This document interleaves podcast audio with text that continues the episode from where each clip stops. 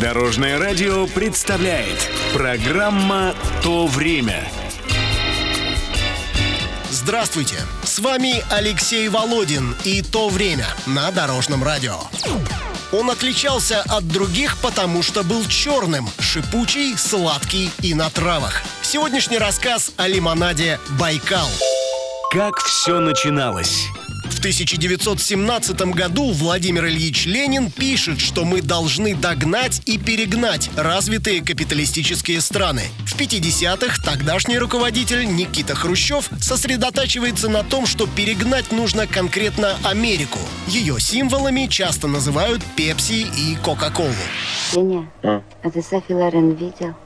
А Кока-Колу пил? Ага. Ну как? М. Спи, спи. В период потепления советско-американских отношений компания PepsiCo договаривается о лицензионном производстве лимонада в СССР и в начале 70-х открывает первый завод в Новороссийске. Пепси тогда мог стать у нас самым популярным лимонадом, если бы не одно «но». В 1973-м сотрудники научно-исследовательского института пивоваренной, безалкогольной и винодельческой промышленности придумывают напиток «Байкал». Несколько лет его рецепт тщательно дорабатывается, затем патентуется. К концу десятилетия налажено производство, и в дни Московской Олимпиады 80 Байкал пьет вся страна. Я, ты, он, она, вместе целая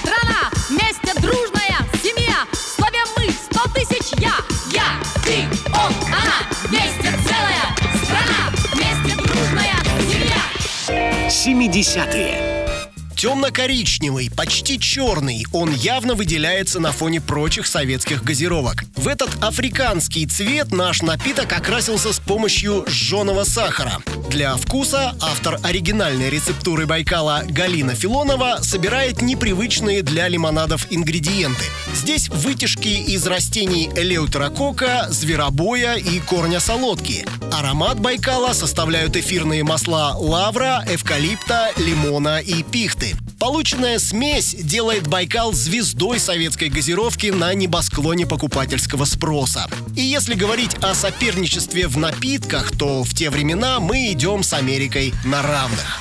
Целебный, приятно освежающий напиток Байкал. Попробуйте.